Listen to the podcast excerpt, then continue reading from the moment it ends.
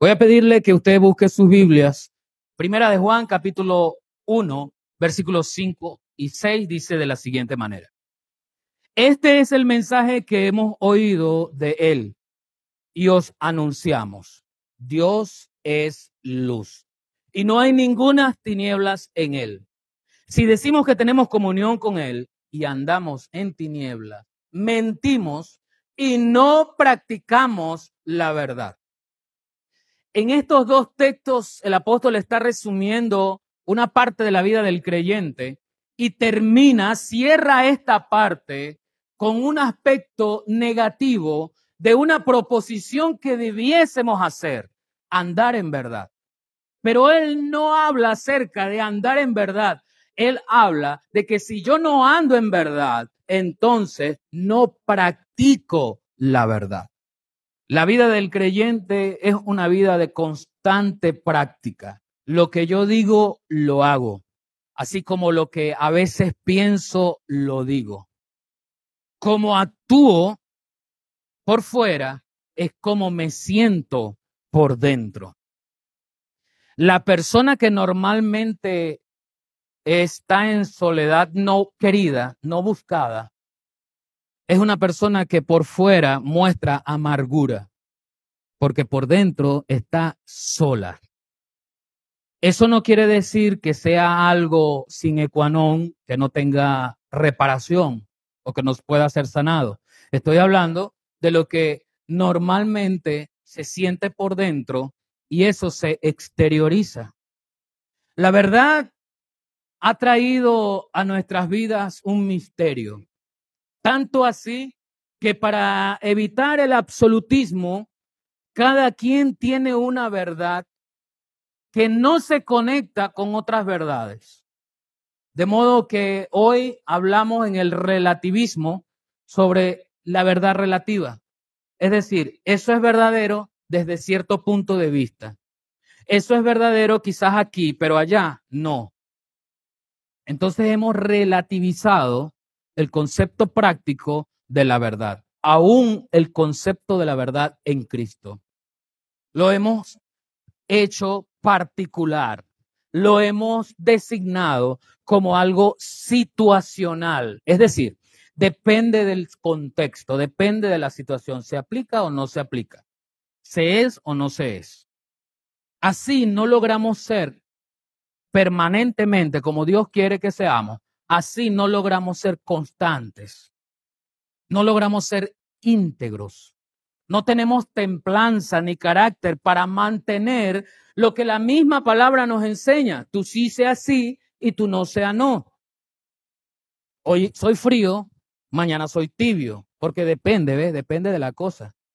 Depende cómo me traten, depende cómo yo ande, si cargo medio en el bolsillo, si no cargo medio en el bolsillo. Todo eso atenta contra la realidad de practicar la verdad. Es más, se ha asumido hoy en día que la mentira puede ser accesible a la vida de una persona y hasta de ciertos creyentes cuando esa mentira se le pone un apellido.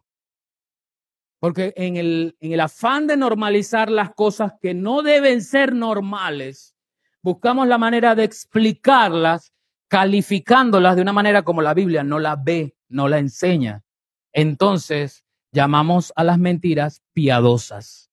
Son necesarias hasta cierto punto. ¿Será eso cierto? Yo debo guardar como una persona, no solo como creyente, como persona yo debo guardar una relación entre la afirmación, lo que digo y lo que hago. Eso se llama integridad. Si digo que voy mañana, yo debo ir mañana. Si digo que es a las nueve, yo debo estar a las nueve. Solo comienzan tarde, yo voy a llegar tarde y me uno a lo que todos creen, a lo que todos hacen. Porque como todos lo hacen, es más fácil que mi falta, mi error pase desapercibida, porque todo es el montón. Y la mayoría de nosotros pasamos por ahí. ¿O no? ¿No le pasó a usted siendo un muchacho que llegaba a la escuela? Mamá, salí mal en la escuela. Pero todo el salón salimos mal. Todo, todo. No hubo quien pasara, mamá.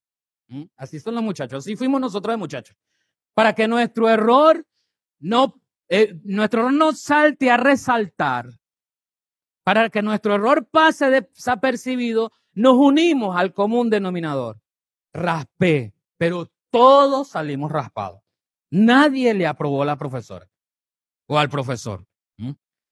Eso quiere decir entonces que el malo no es el estudiante. ¿Quién es el malo? Es el profesor. Y eso me enseña a no asumir la responsabilidad de mis actos. Yo tenía que estudiar. Yo tenía que estudiar. Ve la relación de lo que significa yo digo, yo hago. Si yo digo y yo hago, en la integridad que Dios quiere, entonces yo asumo las responsabilidades de los actos que hice, aun cuando me haya equivocado. Porque no voy a desaparecer la equivocación, el error de mi vida. Voy a errar, voy a equivocarme, pero como yo digo y hago, entonces yo asumo la responsabilidad. Sí, fui yo, perdón, me equivoqué. Voy a resarcir voy a reponer, voy a retribuir el daño que hice, sí. Pero eso no nos gusta porque no hay integridad en nuestras vidas. Y no hay integridad porque no hay fidelidad a mi creencia. Hay es conveniencia, que son dos cosas, dos aspectos distintos. A mí me conviene que hoy sea así. Entonces digo y predico eso. Pero mañana, como no me conviene, mi parecer cambia. Y eso lo hemos visto. Sucede en el mundo, sucede en la calle, pero también sucede en nuestras casas, sucede en la iglesia, sucede en mi vida. En el Evangelio de Juan, capítulo 18, se encuentra Pilato delante de Jesús, Jesús delante de Pilato, y Pilato está haciendo una revisión a Jesús para saber si merecía o no la muerte como la pedían los principales de la sinagoga y el pueblo que la acompañaba. Entonces él comienza una indagación, Pilato comienza una investigación en Jesús, a preguntarle y a darle. Pero específicamente el versículo 37 y 38, cuando Pilato entra en el clímax de la investigación, porque la gente decía, eh, él dice que es el rey de los judíos y nosotros no tenemos más rey que Dios. Cuando Pilato no le quería hacer caso, entonces ve la verdad conveniente. Bueno, sí, pero también tenemos otro rey y es el, el, el, el, César. Y si él se hace rey y tú le reconoces a él, tú estás en contra del César. Eso, la argumentación de una verdad relativa que nació allí por conveniencia. Ve, no eran fieles, no había convicción, no había integridad. Y en medio de todo esto, dice el versículo 37 del capítulo 18, le dijo entonces Pilato, luego, ¿eres tú rey? Respondió Jesús, tú dices que yo soy rey. Yo para esto he nacido y para esto he venido al mundo, para dar testimonio a la verdad. Y sienta a Pilato. Lo muda a un área desconocida para él. Porque la filosofía romana estaba en auge. Habían conquistado hace unos siglos al imperio eh, de Grecia, que allí nacieron los pensadores filosóficos de esa época, dando eh, respuesta a la vida. Yo lo que sé es que no sé nada. Y esos pensadores de la antigüedad comenzaron a analizar la realidad de la vida. ¿Quién es, ¿Qué significa vivir? ¿Cuál es el propósito? Se habla del existencialismo. Nacer, crecer, desarrollarse y morir. El existencialismo. Entonces, Pilato se encuentra con una realidad distinta cuando Jesús le dice, para eso he venido yo al mundo, para dar testimonio a la verdad. Todo aquel que es de la verdad oye mi voz. ¿Escucha usted la voz de Jesús? Entonces, algo que le intriga a Pilato entra en él y, llega a su corazón, de su corazón a su pensamiento y de su pensamiento a sus labios. Le dice Pilato, ¿qué es la verdad? Un hombre acostumbrado a negociar bajo mentiras, a establecer pactos, promesas que sabía, porque la mayoría de los políticos prometen, sabiendo que no pueden cumplir. Pero como es lo que quiere oír la masa, yo lo prometo, pero yo sé que no puedo cumplirlo. Y los políticos como Pilato, entendiendo el concepto de la verdad relativa, entran en interrogante. Pero, ¿qué es la verdad? Y sabe, hermano, usted sigue leyendo y Pilato no recibe una respuesta directa ni inmediata a esa pregunta. Pero Jesús sigue afirmándole su propósito de vida. A partir de allí usted puede leer cómo va conectando la idea el Señor Jesús de cómo y por qué Él es la verdad. A partir de allí vuelve el Señor a mostrarse como el Hijo de Dios traído con un propósito.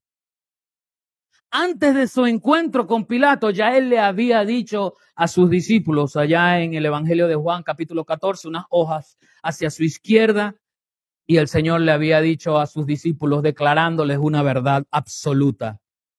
Jesús dijo de sí mismo, yo soy el camino y la verdad y la vida. Nadie viene al Padre si no es por mí. Esa misma enseñanza la tomó Jesús y le dice a, Pilato, yo soy la verdad. Yo he venido a hacer la verdad. Yo he venido a dar testimonio a la verdad. Y, y Pilato se interroga a sí mismo y al no hallar respuesta inmediata en su mente, interroga a Jesús y le dice, pero entonces, ¿qué es la verdad? Quizás Pilato quería encontrar en Jesús una respuesta que definiera su aspecto filosófico, su aspecto de vida en relación a la verdad. Por eso el Señor no le enseñó de inmediato una definición práctica de la verdad. Pero en medio de tantas verdades hoy, en medio de tantas cosas que hoy parecen verdad, ¿cómo nosotros distinguimos en medio de todo eso cuál es la verdad? ¿Hay alguna clave para reconocer la verdad? ¿Hay algún ancla que nos lleve a cimentarnos de manera inconmovible? Porque eso es lo que tiene el trabajo, el ancla de un barco. Como el barco no tiene ruedas y no eh, transita en el asfalto ni en la tierra, sino que su trabajo es estar sobre el mar y el mar se moverá dependiendo de alguna corriente o del viento. La manera como el barco se mantenga en el sitio donde el capitán quiere que esté es que baje el ancla.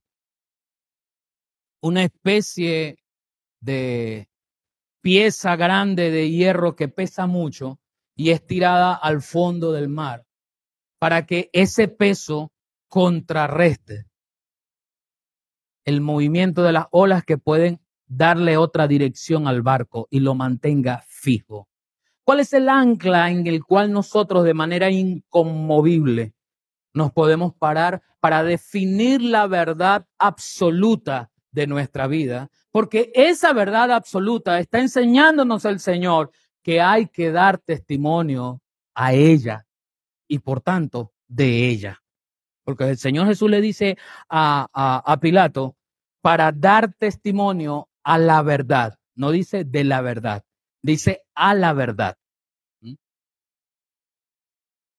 Pero hoy, hermanos, es difícil Hoy, amigo que nos escuchas y nos ves, es difícil diagnosticar, evaluar, reconocer la verdad en la cual yo me anclo o yo me debo anclar. Las realidades distintas que vive cada persona, cada sociedad, van cambiando. Y la tecnología hoy está haciendo que esos cambios sean vertiginosos, sean rápidos, sean fulminantes. Se acabó el viejo paradigma, comienza un nuevo paradigma. Ese viejo paradigma era una verdad hasta cierto punto. Ahora hay otra verdad.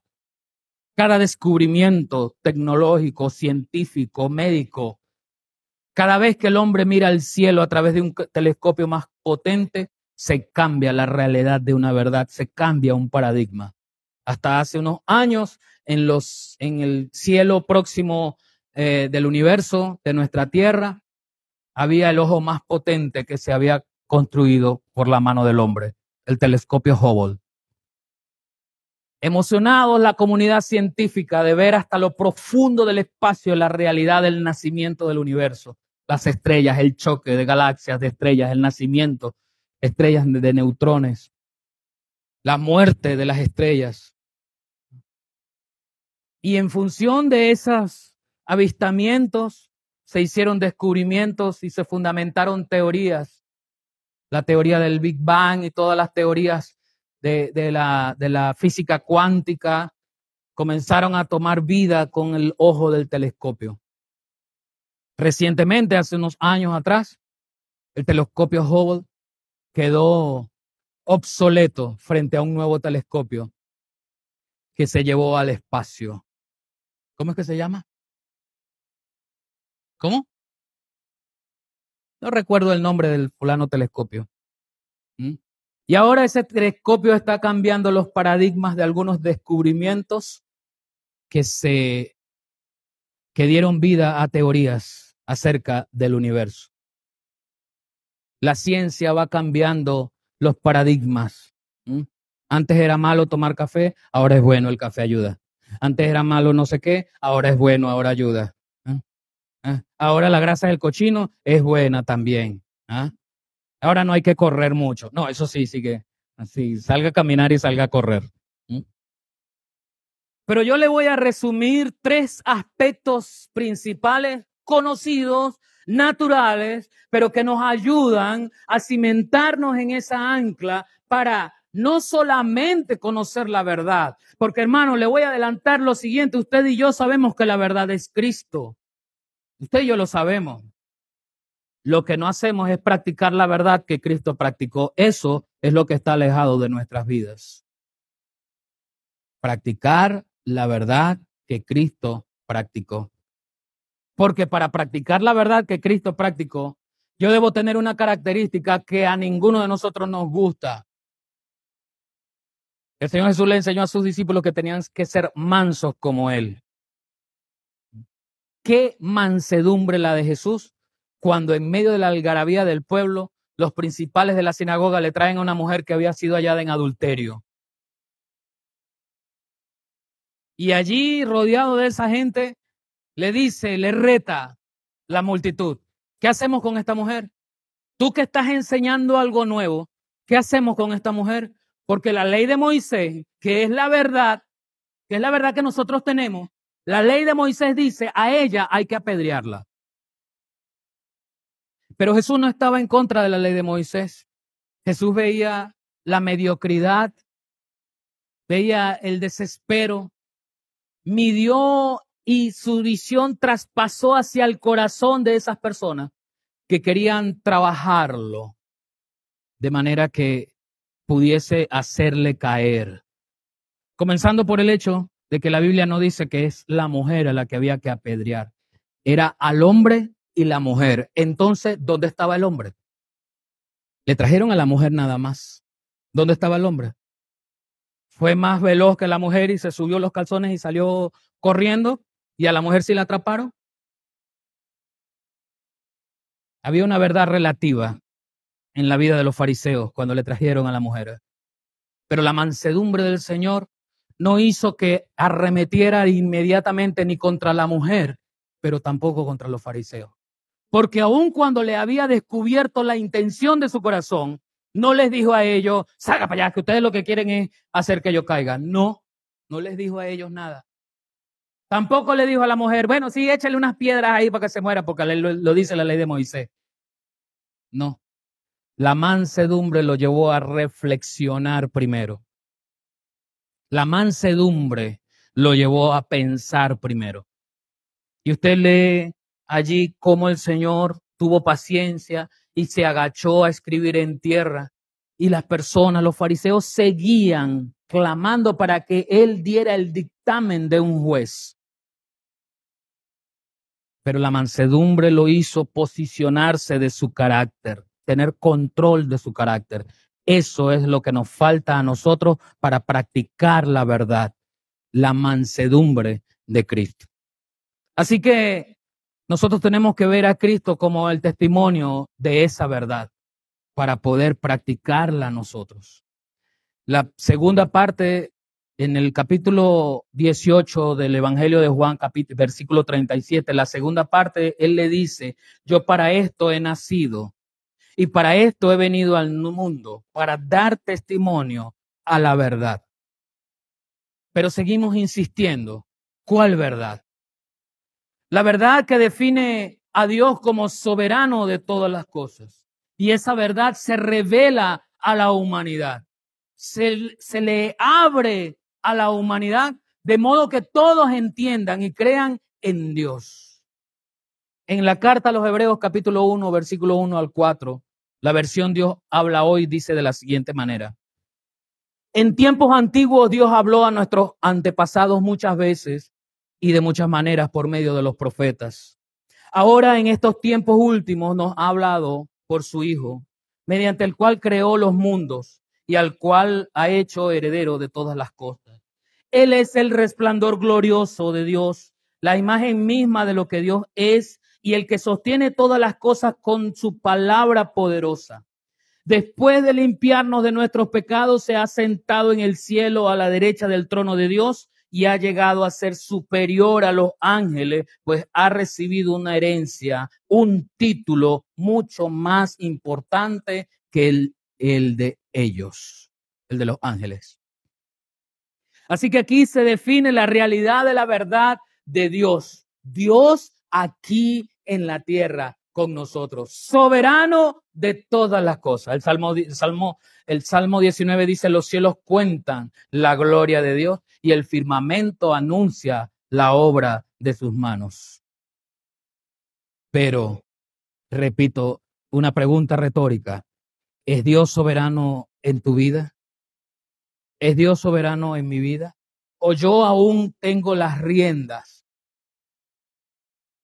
de donde hoy, de lo que digo, de lo que hago, de lo que gasto, de lo que poseo, de cuándo, de cuánto?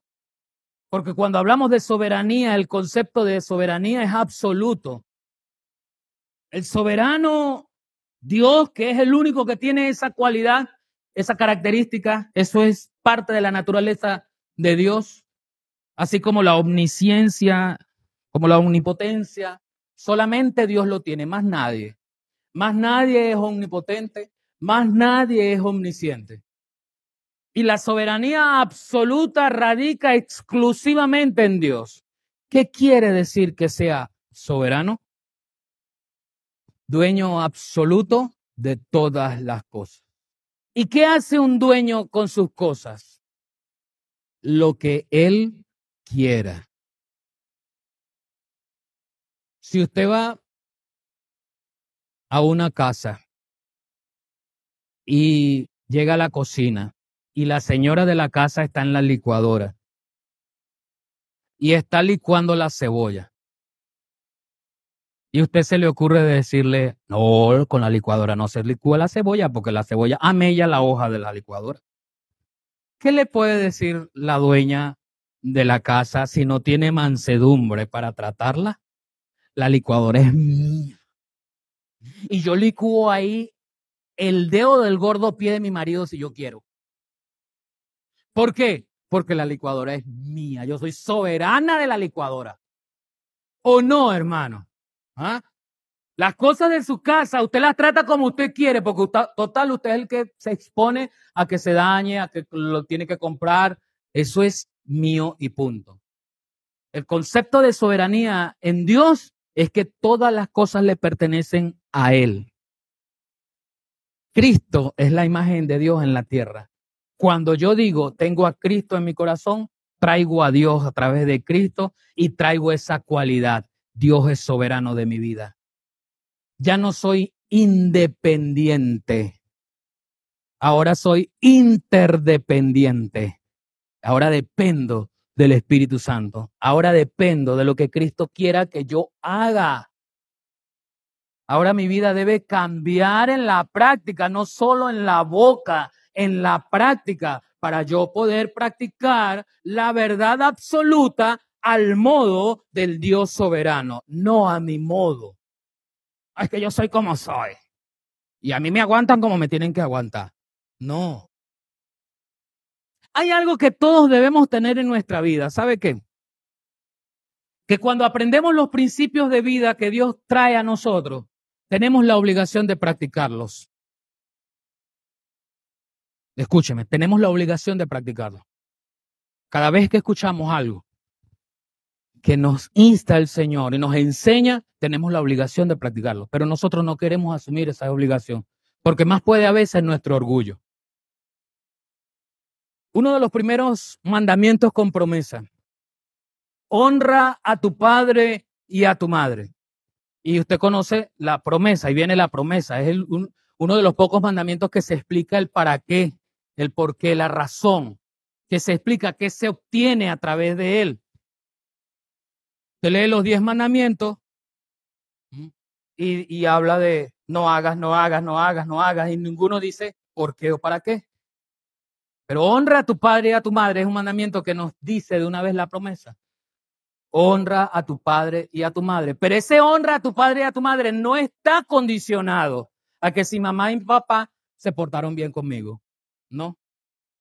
Quiere decir que si hay una persona que no honra a su padre y a su madre en vida, no en muerte, llórelo, porque lo que da risa, perdóneme lo que voy a decir, pero lo que da risa es que uno sepa que una persona no honró a su madre y a su padre en vida, pero cuando está muriendo o se muere, están llorando desesperadamente. Eso da risa. Perdóneme. Yo sé que no, no debería decirlo, pero es así. A los padres hay que honrarlos, a las madres hay que honrarlas, aunque no se hayan portado bien conmigo, porque la, la palabra no nos da esa condición como requisito. Honra a tu padre y a tu madre si se portaron bien contigo. No. Ellos darán cuenta delante de Dios por qué se portaron mal conmigo, pero a mí me corresponde obedecer. A mí me corresponde practicar la verdad. Es un mentiroso el que dice que lo ama a usted y no ama a su mamá y no honra a su mamá. ¿Qué significa honrar a la mamá y al papá? Cuídalo. Ve y pásale la mano así por la cabeza a ese viejito, a esa viejita. Tenga o no tenga cabello. Respétalos. ¿Por qué lo vas a ignorar? ¿Por qué lo vas a gritar? Si puedes y tienes, dales. Pero si no hay económicamente, ve y esté presente. Límpiale la casa. Y si tienes que limpiarle su cuerpo, límpiale el cuerpo porque bastante te lo limpió a ti. Ay, pero es que ella no hace nada por mí. Honra a tu padre y a tu madre. ¿Ve lo que significa el hecho de que no practicamos a la verdad? No practicamos. Y le estoy hablando de uno de cientos y cientos de obligaciones que tenemos en el Señor porque se habla de practicar a la verdad. Cristo como imagen de Dios en Juan 1.14, dice la traducción en lenguaje actual, aquel que es la palabra habitó entre nosotros y fue como uno de nosotros. Vimos el poder que le pertenece como hijo único de Dios, pues nos ha mostrado todo el amor y toda la verdad. Cristo como la imagen de Dios en la tierra, si habita en mi corazón, me ha mostrado la verdad pero no me puedo quedar solamente con que me mostró la verdad. Ahora tengo que practicar la verdad que me mostró. Un esposo que ame a su esposa, que se entregue a ella como Cristo se entregó, que la trate como a vaso más frágil.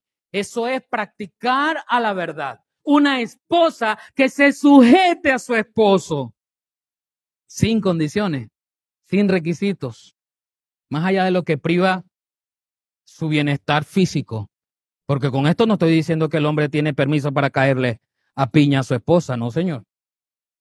Porque por algo le dije que la tiene que tratar como a vaso más frágil. Y a vaso más frágil usted no lo agarra a piña, ¿verdad que no? ¿Mm? Las personas que tienen la vajilla nueva siempre están esperando que la reina de Inglaterra vaya a la casa a comer y ese día van a sacar la vajilla nueva. Tengo 25 años con la vajilla ya, pero estoy esperando que la reina de Inglaterra venga, ah, perdón, no es la reina ahora, es el rey. Estoy esperando que el rey de Inglaterra venga a mi casa a almorzar para poder sacar la vajilla hermosa que tengo ahí, ¿ve? Porque no la quiero maltratar. Eso no es para que los plebeyos comamos de la, de la vajilla nueva. A la vajilla nueva se le trata con delicadeza, se le da lo mejor, el mejor uso, el mejor trato. Tu esposa es una vajilla nueva. Pero tu esposo, dice la palabra, que te debes sujetar a él. Es algo recíproco, es algo que no es de que si me, si, si lo hace, si no lo hace, yo frente a esto, ¿está Cristo en mí? Debo practicar la verdad. No dependo del otro. Dependo es, ¿está Cristo en mí? Por amor, dice la mujer, me paro a hacerle la comida al gordo o al flaco o al negro. Porque a nosotros nos encantan los calificativos, los sobrenombres. Uno tiene su nombre y le cambian el nombre a uno. No estoy diciendo que sea malo, estoy diciendo que eso es característico de nosotros aquí en Latinoamérica. Cristo como testimonio de la verdad. Yo con Cristo, entonces practico la verdad conforme Cristo haya revelado en mi ser esa verdad. Ahora, ese sentir en algún momento puede ser caóticamente subjetivo. Y digo caóticamente porque entran tantas cosas al sentir que se desordenan. Yo siento, yo siento, yo siento, y la persona se vuelve almática. ¿Mm? Deja de ser espiritual para convertirse en almática. Yo siento como que no me quiere, pero yo no lo he dicho, pero yo siento como que no me quiere. ¿Mm? Yo siento como ganas de.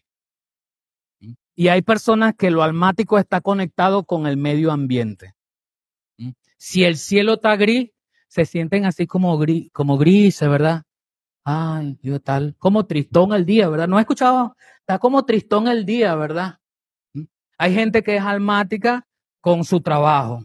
Si en su trabajo lo trataron bien, le fue bien hoy, llega a la casa bien, porque se trae almáticamente lo de su trabajo. Pero si en el trabajo lo trataron, la trataron mal, llega y refleja almáticamente trayéndose el alma de su trabajo.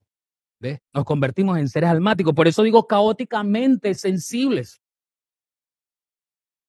No es bueno ser almático. Porque el almático le brotan los sentimientos que se van colocando en fila uno a uno dependiendo de la circunstancia y el día. Hoy estoy bravo, mañana estoy alegre, pasado mañana estoy triste, al siguiente día estoy melancólico. ¿Mm? Y es que a veces entonces le busco cosas a la melancolía, a la alegría o a la tristeza. ¿Mm? Como aquel hombre que la deja a su esposa y lo primero que hace es poner unos vallenatos de eso que, ay, me dejó, ay, me dejó, ay, me dejó. En vez de buscar una canción alegre, una cuestión alegre, pues entonces va a alimentar su alma con una canción que le está diciendo que me dejó y me dejó y me dejó. Y claro, terminó llorando. sí, me dejó. Eso es una realidad.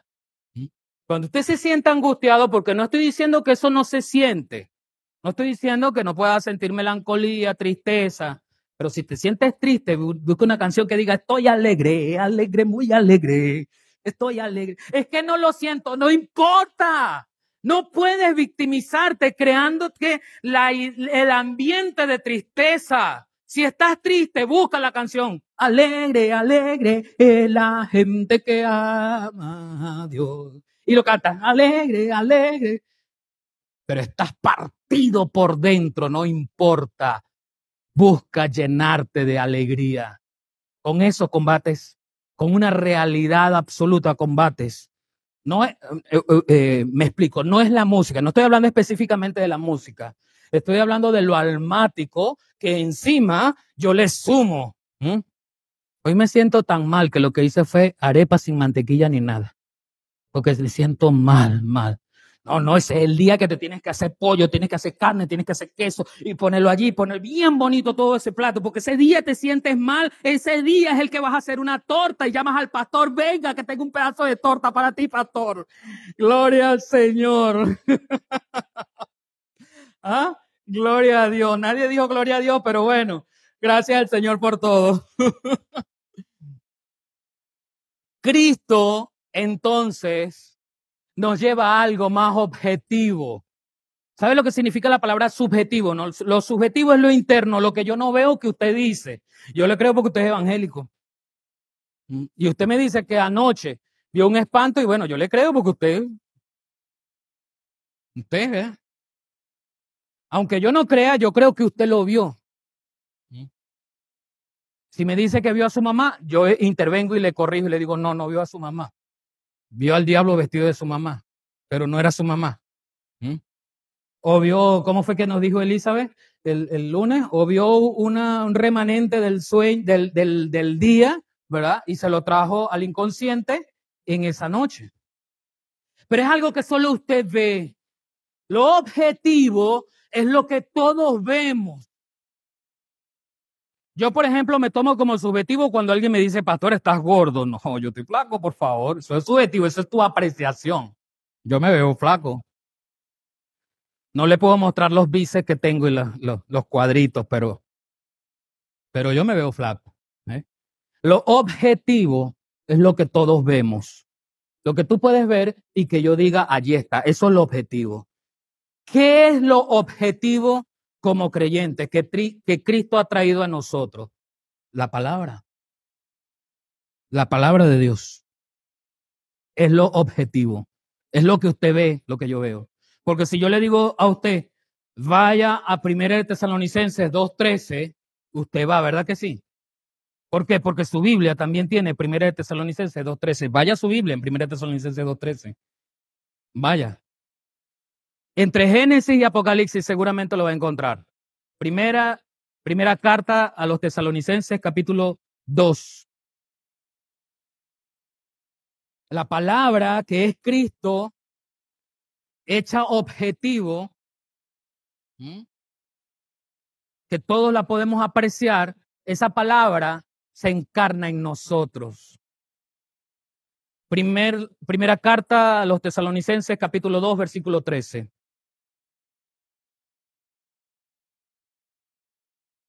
Dice así, ¿todos lo tienen, hermano?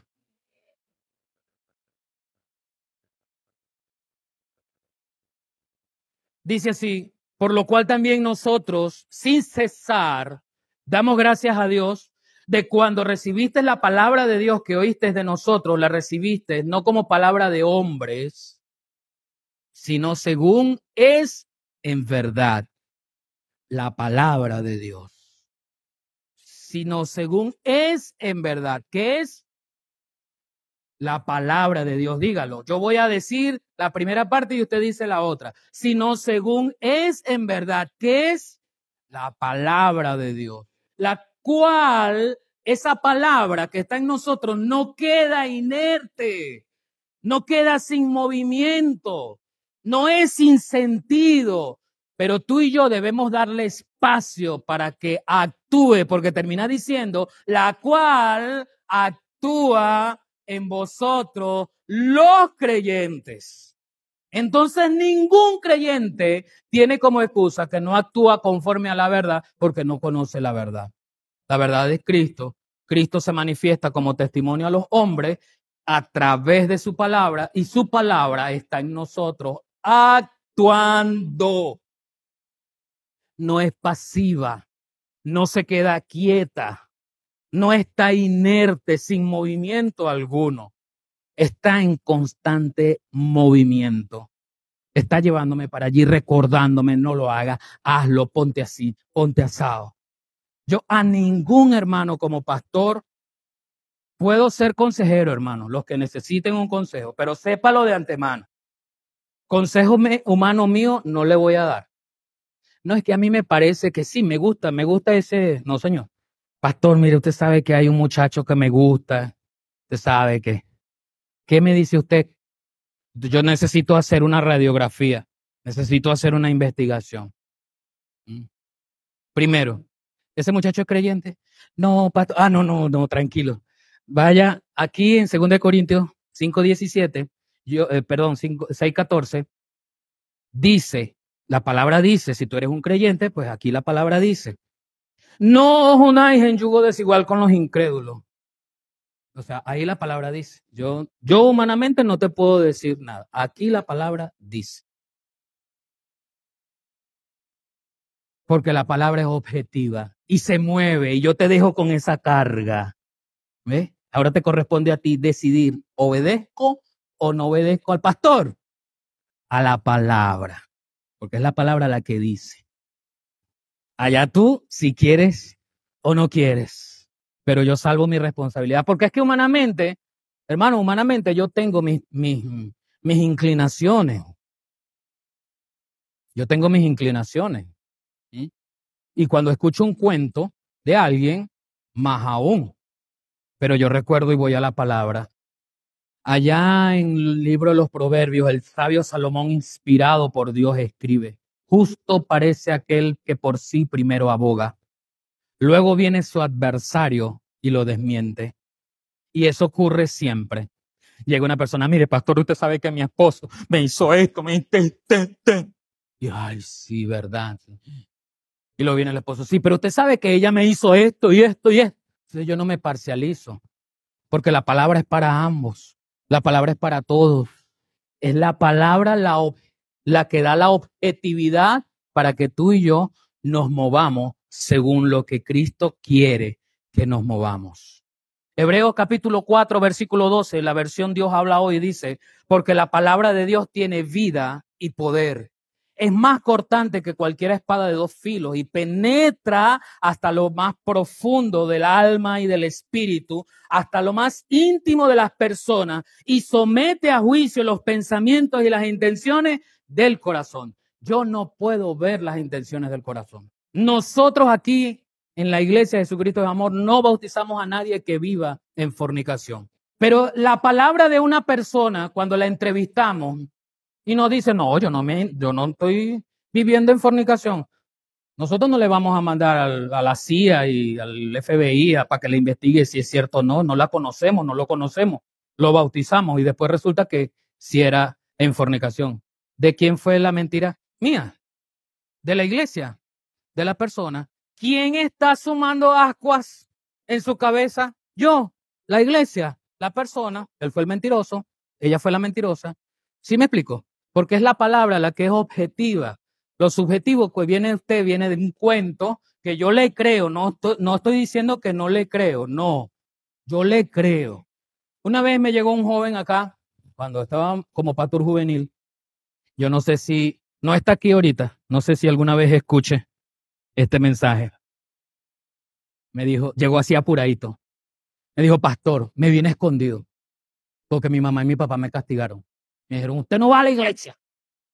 Yo le dije, pues entonces se va a su casa, porque si usted está castigado, no tiene nada que hacer aquí, se regresa a su casa. Ojo, yo como pastor no estoy de acuerdo, y se lo digo a usted como padre, no estoy de acuerdo que castiguemos a los hijos con las cosas de la iglesia. Entonces, si no, no vas. Vete a tu cuarto y te pones a orar, te hincas a orar. O sea, es el castigo, la oración es el castigo, Lee la Biblia es el castigo, no vas al ensayo es el castigo, no vas a la iglesia es el castigo, es el castigo. Yo no estoy de acuerdo, ojo, y en aquel entonces, hace veintitantos años atrás, tampoco estaba de acuerdo. Pero yo estoy conociendo la mitad del cuento cuando él dijo me vine sin permiso. Yo no sé por qué lo castigaron, aunque no esté de acuerdo con ese castigo. Yo no sé qué mentiras y qué trapecio tuvo que hacer para llegar. Así que se me va para su casa y se guarda allá porque usted está castigado. Lo objetivo es la palabra. Yo no puedo llegar hasta el alma, hasta lo profundo de su ser. Yo no puedo, pero la palabra sí. Por eso yo te digo, honra a tu padre y a tu madre. Eres un falso o una falsa si no honras a tu padre y a tu madre. Eres un falso, una falsa si no amas y te entregas a tu esposa, si no te sujetas a tu esposo, si no amas a tu hermano. La palabra dice, no mintáis los unos a los otros. Y a veces hasta nosotros mismos tenemos el tupé de mentir, de mentirnos. ¿Sabía que las excusas son mentiras también? Las excusas son mentiras también. Porque la mayoría de las excusas son dadas para, como dice su palabra, esa palabra, ese término, para disculpar algo que no hice o que no estuve, pero normalmente eso, aunque sea una realidad, me lleva al hecho de que yo no me preparé. Simple, llano, así. Entonces, Cristo es la verdad, es el primer elemento, es la imagen de Dios aquí y nos habla de su soberanía. La verdad que voy a practicar no es una verdad mediocre, no es una verdad media, es una verdad que depende de la soberanía de Dios. ¿Cómo es eso? A través de su palabra. La palabra hecha carne, que es Cristo, ahora habita entre nosotros. Y no es solamente la palabra escrita aquí, el logos. Lo que está escrito aquí es el logos, lo que se conoce comúnmente lo que está escrito. El rema que es la palabra, es el mensaje de ese logos. Lo que yo entiendo cuando la palabra dice, este es el mensaje que hemos oído de él y os anunciamos, Dios es luz. Yo entiendo entonces que en Dios no hay oscuridad. Entiendo entonces que Dios no es oscuridad, no solamente no hay oscuridad en Él, sino que Él aleja la oscuridad. Entonces hay un rema, hay una revelación, una interpretación sana en mi mente. Como Dios es luz y Él no trae oscuridad, yo no puedo hacer las cosas en oscuridad. ¿Sí me explico? Esas cosas escondiditas. no digas nada, somos novios así calladitos, no digas nada. Ah, no le digas a fulano que sutano hizo esto. No, no, no digas, no, no digas nada. Eso se hace en oscuridad. Allí no está. En medio de eso no está Dios. En medio de eso no está Dios. Pero ese es el rema, ¿se da cuenta? Yo leí el logos. El logo dice, Dios es luz. El rema es lo que estoy interpretando de Dios es luz. Eso viene e ilumina mi vida por completo. La palabra de Dios como testimonio de la verdad. Y en tercer lugar, entonces actúa, actuamos los protagonistas. La iglesia como partícipe de las obras del Dios de la verdad. Cristo, la imagen del soberano, la palabra que actúa en nosotros, la iglesia que obra según la verdad. ¿Soy yo miembro del cuerpo de Cristo? Sí. ¿Soy yo iglesia? Sí. ¿Estoy practicando la verdad?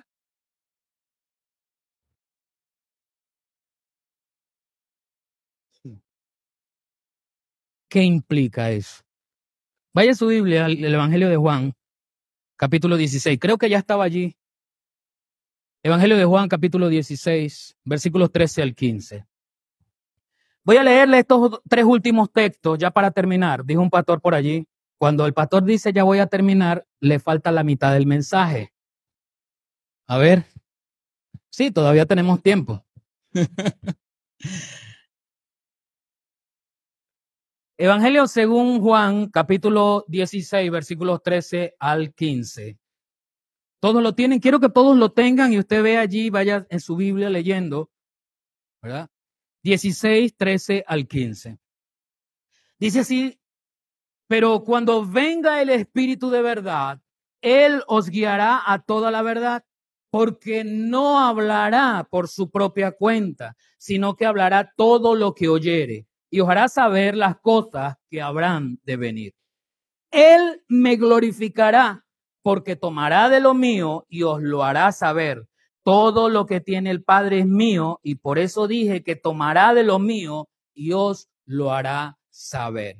Aquí hay un principio para la iglesia. La iglesia no está en desconocimiento de lo que Dios quiere de ella, porque si el Espíritu Santo está en la iglesia, el Espíritu Santo trae a la iglesia la verdad de Dios.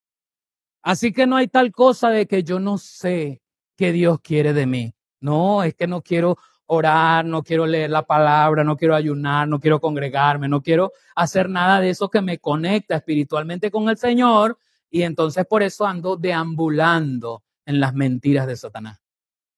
¿Mm? Disfrazada de medias verdades. Una verdad a la mitad es una mentira en la otra mitad. Por lo tanto, esa media verdad está contaminada. ¿Sí me explico? Por eso es que hablamos de que teorizamos, calificamos, le inventamos conceptos nuevos como la mentira piadosa a la media verdad. No es una media verdad. Una media verdad es una mentira. Y mentir es pecado. Así que cuando yo miento, estoy pecando. Ahora, hay dos cosas, hermano. La mentira, ojo, hay dos cosas que no estoy, eh, no las voy a justificar. Pero escúcheme. La mentira que me sale así de, de golpe, porque no estoy preparado para decir la verdad siempre, y la mentira que planifico. Mañana voy a llegar tarde y me van a preguntar por qué llegué tarde. Entonces yo voy a decir, esa es una mentira planificada. Es una mentira premeditada. Es una mentira fraguada. Es maquiavélico.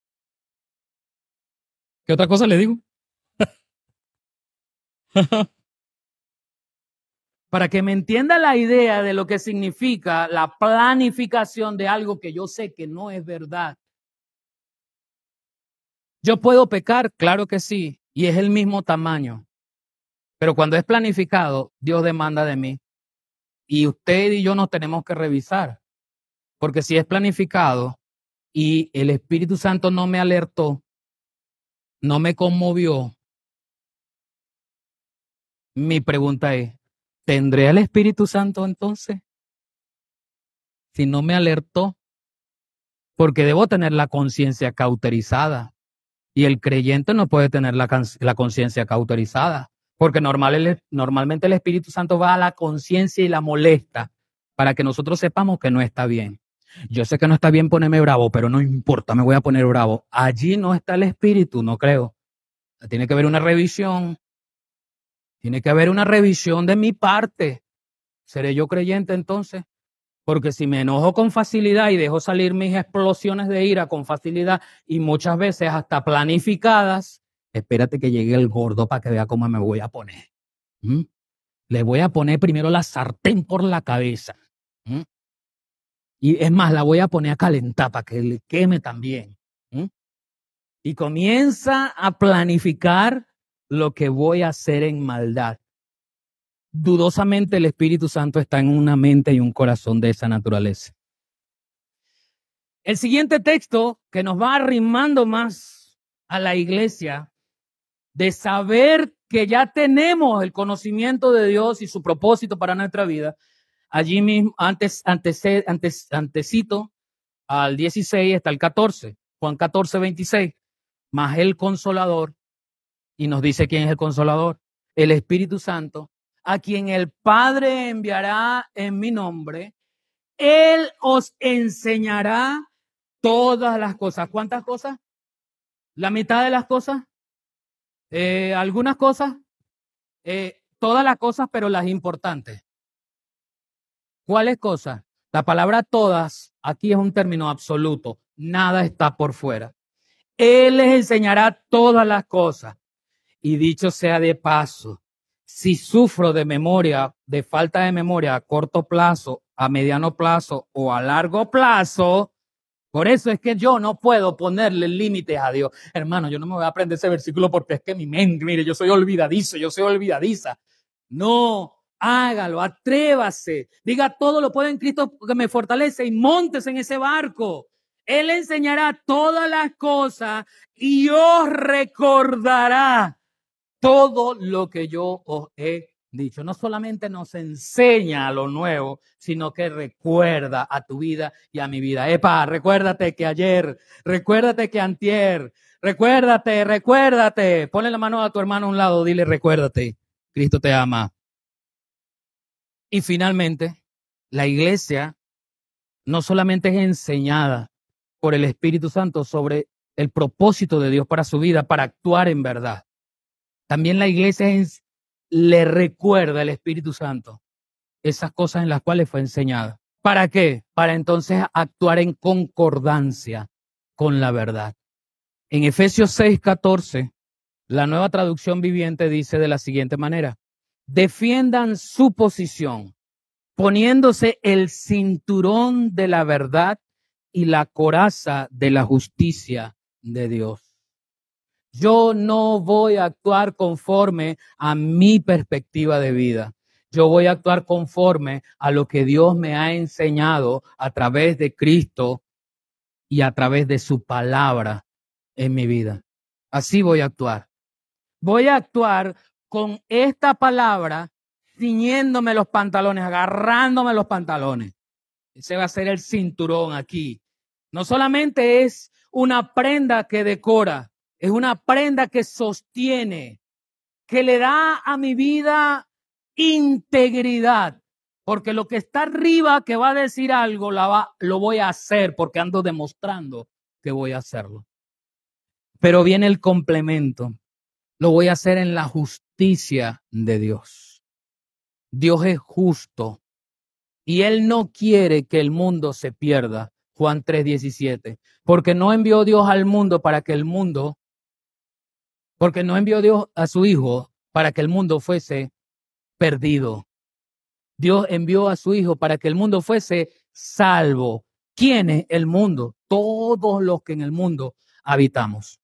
Negritos, blanquitos, coloraditos, vale ustedes contar, gorditos, flaquitos, todos. Todos nos hemos acercado a Cristo con la misma condición, pecado. A todos Cristo nos dio la opción de ser lavados por la sangre preciosa de su Hijo derramada en la cruz del Calvario. A todos nos pone Dios la oportunidad de ser santos, de actuar conforme a lo que Él quiere. Pero aún así seguimos siendo propensos a errar, a fallar, a pecar.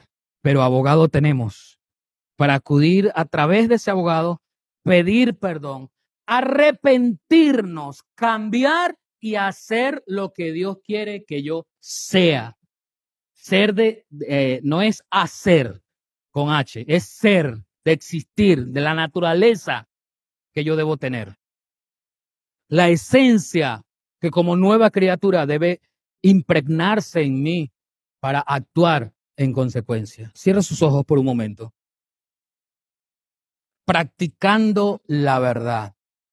Y la pregunta para cada uno de nosotros en nuestros corazones, ¿estaré yo practicando la verdad? Pero la verdad absoluta, la verdad objetiva, la verdad que viene de Dios, ¿estaré yo en esa práctica continua de la verdad? Muchas veces decimos, por la verdad murió Cristo.